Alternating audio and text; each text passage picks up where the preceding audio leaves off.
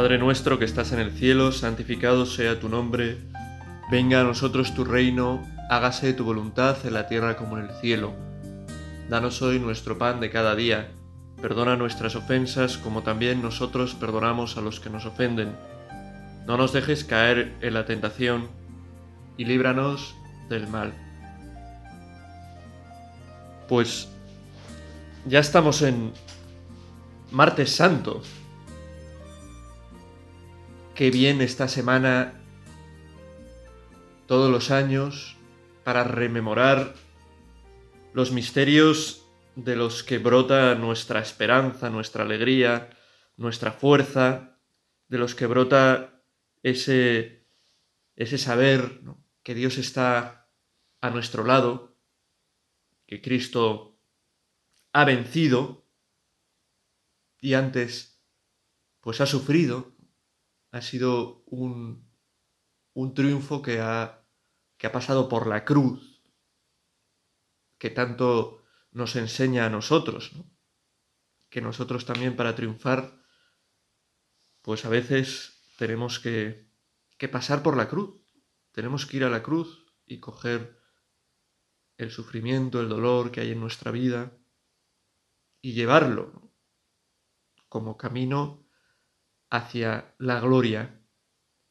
Y en esta semana se nos pone delante también, junto con el gran misterio de la salvación que obra Dios, que obró y que sigue siendo presente para nosotros a través de Cristo, y de un modo especial en esos días señalados donde instituyó la Eucaristía, el sacerdocio, el mandamiento del amor, donde se entregó plasmando todo eso eh, de un modo claro, cruento, donde se quedó en silencio el mundo en espera de lo que vendría, de lo que sucedería.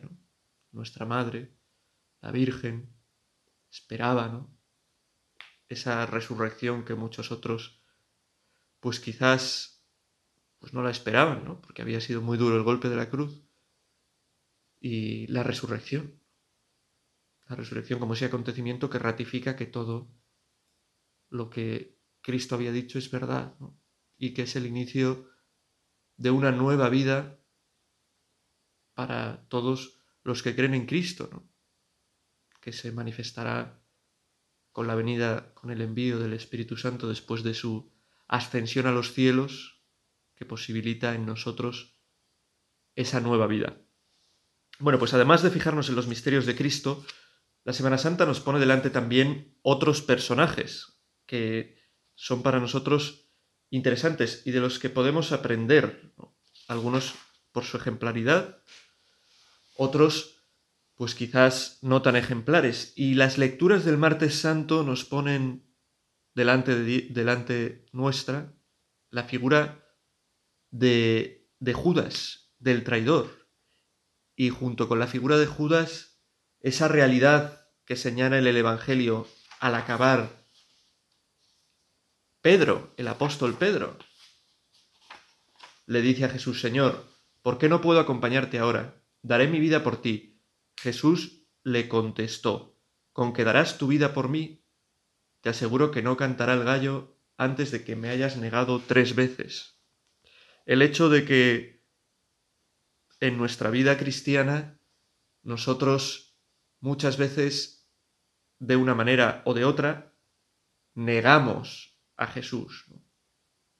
El hecho de que en ocasiones tenemos ese deseo grande de entregarnos, ese deseo grande de servir a Jesús, de estar cerca de Él, pero que otras veces le negamos, nos apartamos de Él, vivimos a sus espaldas, no seguimos lo que es su voluntad, nos hacemos daño a nosotros o a los demás y así hacemos daño también a Dios y no seguimos el camino que Jesús nos muestra. Le traicionamos. Traicionamos esa confianza que inexplicablemente Cristo tiene depositada en nosotros, que es una confianza que gracias a Dios es una confianza que sabe de que somos falibles y que está dispuesta a restaurarnos, a perdonarnos, a levantarnos. Y es, me parece, que es interesante asomarnos a la figura de Judas porque ninguno estamos eh, exentos de la tentación y de, bueno, lo que dice en resumidas palabras Jesús al finalizar el Evangelio, ¿no? De estar fascinados por Cristo y de repente negarle. No estamos ninguno exentos.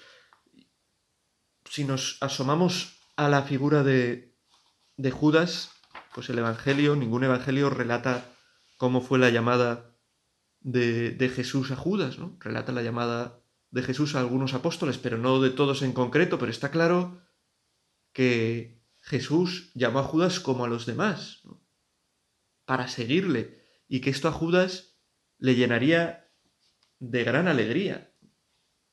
La lectura, la primera lectura de este martes santo nos habla de nos habla Isaías, el profeta Isaías, de cómo Dios llama. El Señor me llamó en las entrañas maternas, y pronunció mi nombre. Hizo de mi boca espada afilada, me escondió en la sombra de su mano, me hizo flecha bruñida. Y me dijo, Tú eres mi siervo, de quien estoy orgulloso. Eso mismo es lo que diría Jesús a Judas. Judas se sentiría feliz como el resto de los apóstoles. Se sentiría ilusionado por la llamada de Dios. Jesucristo, él estando metido en sus cosas, se había cruzado en la vida de Judas y le había elegido como apóstol. No es simplemente una, una llamada, ¿no? Pues a ser un discípulo, sino a ser de los íntimos. Jesús quería compartir su intimidad, su misterio, su misión con Judas. Y no cabe duda de que la reacción de Judas no sería la de desde el primer momento, ¿no? Pues voy a aprovechar para infiltrarme aquí y liarla, ¿no? No, sino que realmente sintió esa alegría de la llamada de Dios, que todos estamos llamados a sentir en nuestra vida, ¿no? Que Dios nos quiere, nos llama, tiene una misión para nosotros, quiere hacernos inmensamente felices. ¿no? era lo que buscaba Dios, porque lo que buscaba Jesús, porque Dios no, busca nunca esas cosas. ¿no? Eh, pues eso, el desenlace de la vida de Judas. Lo eligió porque sabía que lo iba a traicionar y porque quería que le traicionase. Y porque quería que así, bueno, pues mal lograse su vida. No, lo eligió para que fuera un apóstol como los demás apóstoles. Pero, efectivamente, esa llamada de Dios pues quedará misteriosamente, casi inexplicablemente, truncada. Como el resto de los apóstoles, probablemente Judas se entusiasmó con la palabra de Cristo, con una palabra nueva, llena de luz, de alegría, se estaría, estaría feliz, disfrutaría pasando los días con Jesús, vería sus grandes obras, sus curaciones, sus milagros, sus enseñanzas.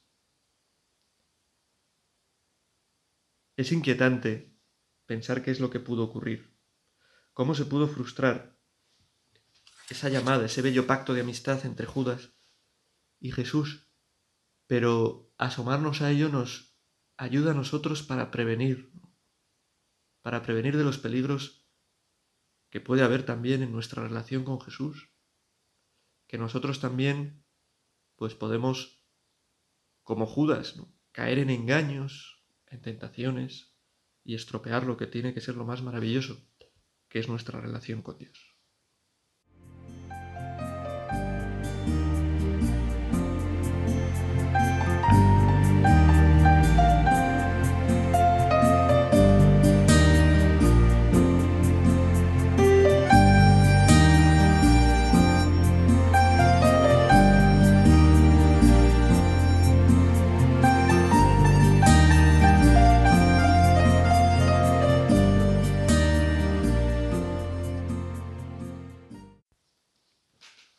Judas poco a poco echará a perder esa llamada de Dios. Judas malogrará el plan del Altísimo sobre su vida. Nosotros también tenemos una vocación, una llamada de Dios, un plan que Dios quiere realizar en nosotros y con nosotros. Y tenemos también en nuestra vida ese peligro de malograr ese plan. Tenemos el peligro al que nos empuja también el deseo que tiene el demonio, Satanás, de malograr lo que Dios quiere realizar con nosotros y en definitiva malograr nuestra felicidad. Es una llamada a la figura de Judas a ser cautos, humildes, a amar mucho la misericordia de Dios, porque es fundamental en nuestra vida, para evitar caer en la desesperación cuando fallamos al Señor. Y le fallaremos, unos más, otros menos, pero aquí no estamos ninguno libres de pecado, ¿no? Ni nadie, nadie. Por eso es tan importante rezar por todo el mundo, ¿no? Iba decir ni el Papa, ni los obispos, ni... Por supuesto que no. Satanás también busca hundirlos. Y por eso tenemos que... Por eso el Papa pide tanto, rezad por mí. Por eso tenemos que rezar por los obispos, por los sacerdotes, por la gente que tiene responsabilidad en la iglesia, ¿no? A veces nos gusta mucho eh, la crítica, criticar. Y cuando vemos algo que no nos gusta, que no nos parece bien, lo cristiano no es nunca la crítica. Lo cristiano es la oración. Y en todo caso, después de la oración, la corrección, quien esté, bueno, quien sea capaz de corregir a una persona en concreto, ¿no? La corrección fraterna que se llama y que es tan importante.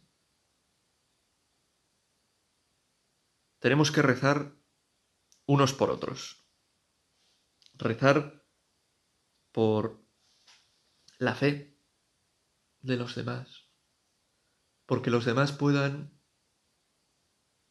cumplir la misión, el plan que Dios tiene para ellos.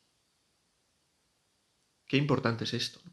A veces nos puede dar la impresión, mira, qué persona con más seguridad, con una fe tan firme, ¿no? Judas era un apóstol. Pero lo que ocurre en la realidad escapa, ¿no? A lo que nosotros quizá podemos apreciar. Y por eso nunca tenemos que dar por hecho que esta persona es santa, está salvada, es magnífica, ni, nosotros mismos, por supuesto. Y tenemos que, que ser hombres de oración, que ser hombres de oración. Lo que le pasó a Judas, en una medida quizá menor nos puede pasar a cualquiera. Malograr la llamada de Dios en nuestra vida.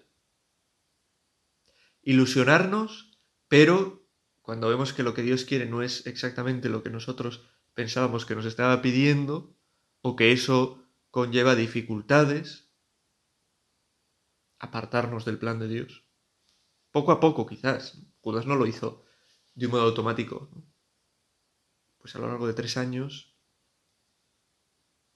se fue enfriando su fervor, la alegría que tenía de estar con Jesús, se fue apagando, ¿no? Y en nuestra vida cristiana, pues puede pasar lo mismo sin que nos demos cuenta, quizás no lo percibimos porque son cambios tan pequeñitos que pasa mucho tiempo hasta que nos damos cuenta, joven. Perdón. Vaya. He perdido he perdido esa no sé, esa alegría que tenía de, de ser cristiano, de estar con Cristo. Me he ido alejando, me he ido enfriando, me he ido apagando. Judas empezó a quitar del centro de su corazón a Jesucristo y se puso a sí mismo. Y esa es una tentación y es un recorrido que todos hacemos y que tenemos que rectificar constantemente. Este es el camino de, de los santos, no el de la perfección constante, sino el del recular recular es, bueno, pues eso, el cambiar, el convertirse constantemente, ¿no? Cuando nos empezamos a poner el centro nosotros, a ver si yo brillo, si mis planes, si eh, mi impaciencia, si... Y volvemos de nuevo a poner a Cristo. Cristo, muerto en la cruz, manso, humilde, que actúa en los corazones sin forzarlos, Y ese es el recorrido que tenemos que hacer, ¿no? En Judas se sembró la semilla de la impaciencia. Lentamente fue creciendo así su duda, impaciencia, porque él veía en Jesús al Mesías, pero no entendía. ¿Por qué no actuaba ya? ¿Por qué no acababa ya con el mal? A veces a nosotros nos pasa, quizás, cuando vemos a alguien que tendría que actuar con más, nos da la impresión a nosotros, con más determinación contra un mal o alzar la voz más fuerte, alguien que quizás, bueno, pues quizás algún miembro destacado de la iglesia, algún obispo, no sé, el papa, decimos, oh, este tendría que denunciar con más fuerza este y no lo entendemos. Nos gustaría que fuera mucho más duro, mucho más incisivo. Y no entendemos que el modo de obrar de Dios, y por lo tanto tiene que ser el modo de obrar de su iglesia, de Cristo, pues es el modo de la sencillez, de la humildad, también de, de la verdad, por supuesto, pero de una verdad que no esquiva lo más importante que es el amor. Y a veces nos entra impaciencia también a nosotros, pues a Judas le entró con Jesús pensaría, si Jesús es verdaderamente el Mesías, ¿por qué no actúa ya con poder, con fuerza, con majestad y acaba con todo lo malo? Es un pensamiento muy humano este, ¿no? Si Dios existe, ¿por qué no acaba con todo el mal? ¿Cómo va a existir Dios si existe el mal? Ahí entran en conflicto, ¿no? Pues eso, que Dios todo lo puede, pero que Dios ha creado al hombre libre, que Dios quiere que el hombre sea libre de verdad y pueda amar de verdad. Es un tema complicado, ¿no? Pero produce la impaciencia de los hombres, puede producir la nuestra también. Si Dios me quiere, ¿por qué no cambia esto? Que está siendo tan duro para mí está haciendo que mi vida sea tan difícil, que me está haciendo que vivir cristianamente sea tan complicado. Y uno por ese camino, pues puede también ir poco a poco, como Judas, enfriando su relación con Dios. Sin darse cuenta, empezar a pensar como Judas, pues como el demonio. Pasar de, cambiar de bando. El demonio, los demonios sabían lo dice el Evangelio, ¿no? Que Jesús era el santo de Dios. Pero estaban en su contra. Judas estaba seguro que Jesús era el Hijo de Dios, pero no entendía por qué no actuaba ya. Y empezaba, incluso empezaría a sentirse incómodo con Jesús. Empezaría a sentirse incómodo quizá con que se dirigiera a los débiles, con algunas de sus palabras llenas de misericordia, de perdón, empezaría a sentir envidia quizá hacia otros apóstoles.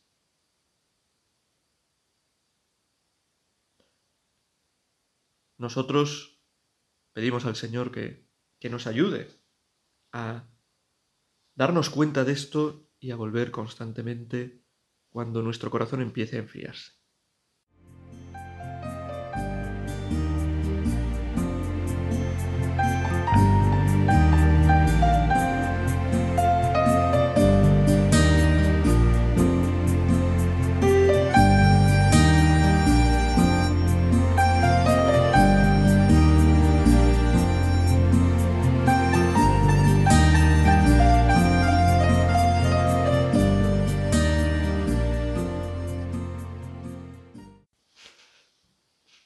Estamos ya en esta última parte de, de nuestra meditación y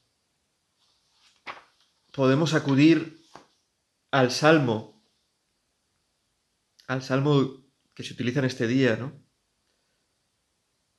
Dice en un momento, sé tú mi roca de refugio, el alcázar donde me salve, porque mi peña y mi alcázar eres tú. Dios mío, líbrame de la mano perversa. Nuestra oración para librarnos del enemigo tiene que ser constante. Ya Jesús cuando nos enseña a orar en el Padre Nuestro, ¿no? Acaba esa oración con líbranos del mal. Amén. Líbranos del maligno. Es lo que pide, ¿no? Este salmo. Líbrame de la mano perversa. No podemos huir de la realidad del mal. No podemos ser ingenuos y pensar que todo el mundo es, pues eso, chuches, piruletas, alegría. Existe el mal, existe el maligno y existe ese deseo de hundirnos. Y a lo largo de la historia, pues lo consigue, aparentemente. Tampoco sabemos exactamente.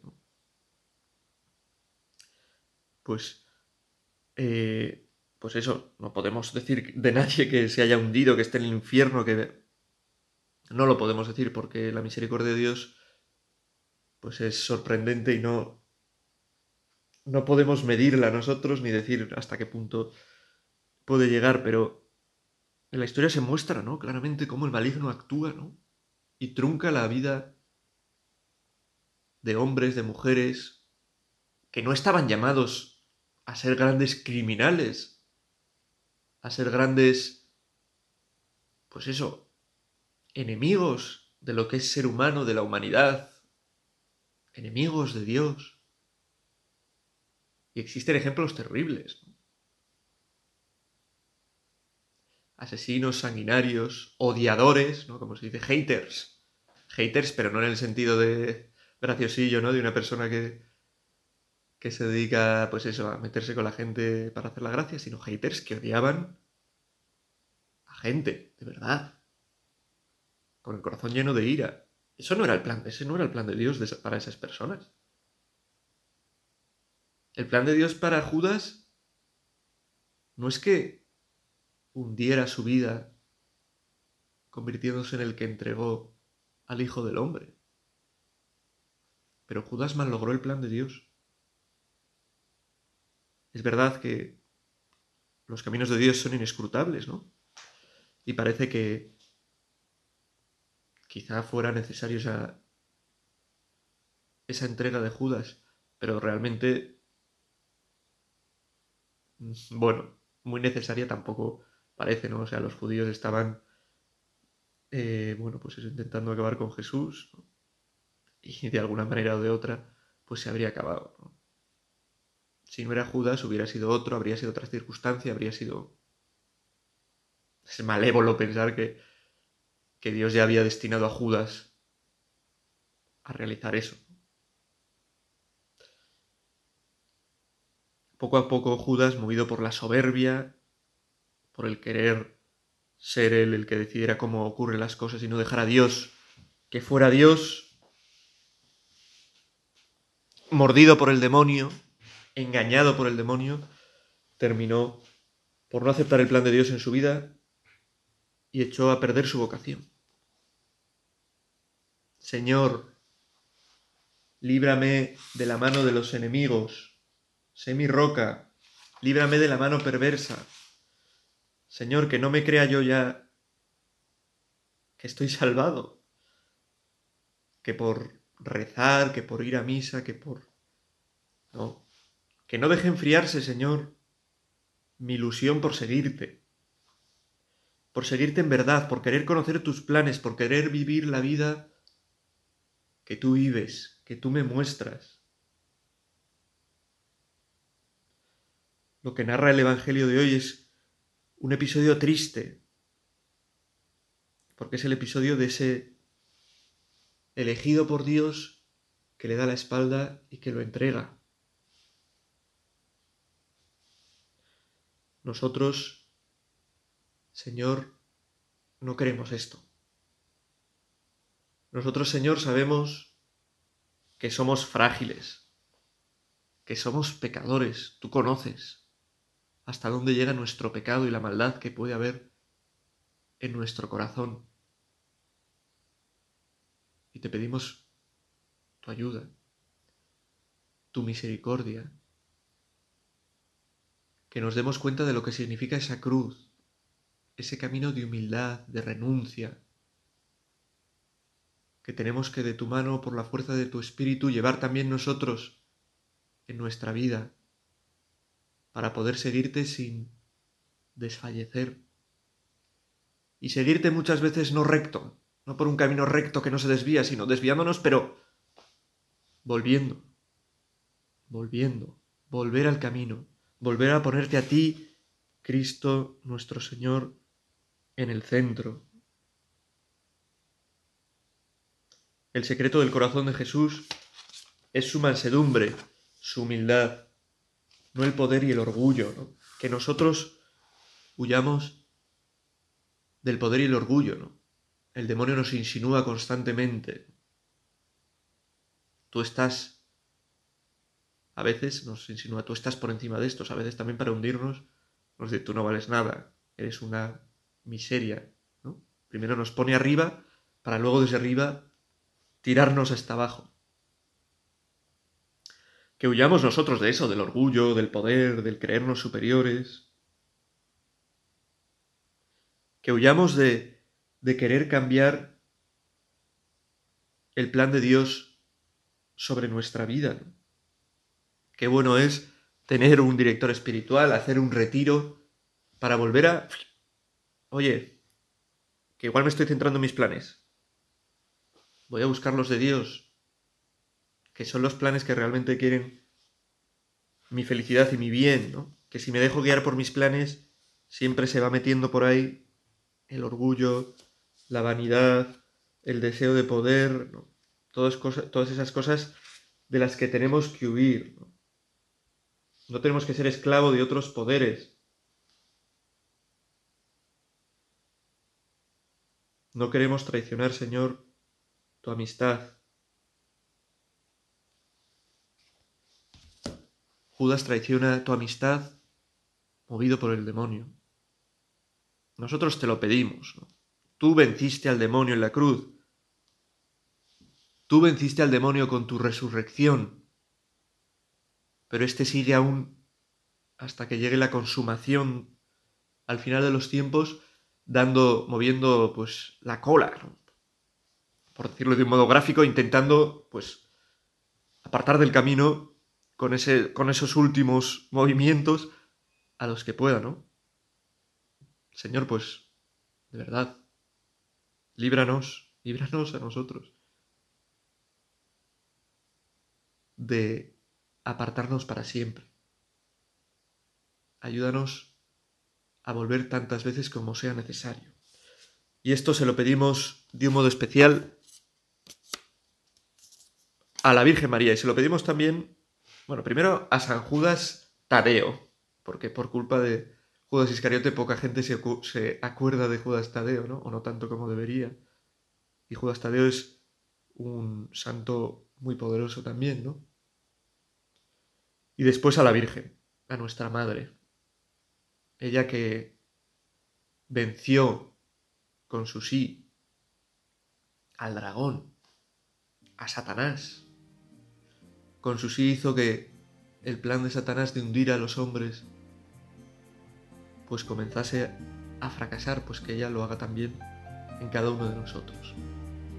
Que su sí nos proteja, que ella, nuestra Madre, nos aparte del enemigo y nos ayude a estar siempre cerca de su Hijo. Dios te salve María, llena eres de gracia, el Señor es contigo, bendita tú eres entre todas las mujeres y bendito es el fruto de tu vientre Jesús. Santa María, Madre de Dios, ruega por nosotros pecadores, ahora y en la hora de nuestra muerte. Amén.